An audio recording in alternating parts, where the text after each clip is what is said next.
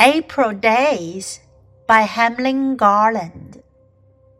Days of witchery, subtly sweet, when every hill and tree finds heart, when winter and spring like lovers meet in the mist of noon and part, in the April days.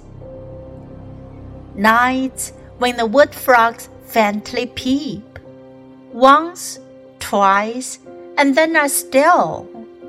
And the woodpecker's martial voices sweep like bugle notes from hill to hill through the pulseless haze.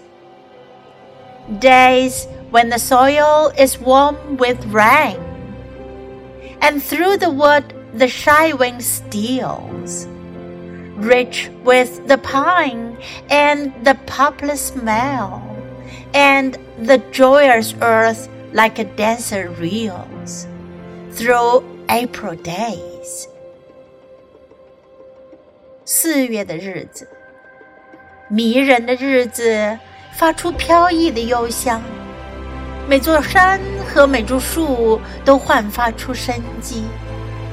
冬天和春天像情人一样，在正午的暮霭中相聚又分离。在这四月的日子，夜晚树蛙在轻轻的叫，一下两下，接着一片安静。啄木鸟威武的嗓音像军号声。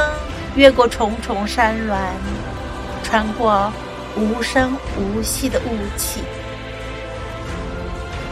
在那些日子里，雨水浸润的土地发出暖气，羞怯的风悄悄地穿过树林，满载着松树和白杨的清香，还有欢乐的大地，像舞蹈家一样。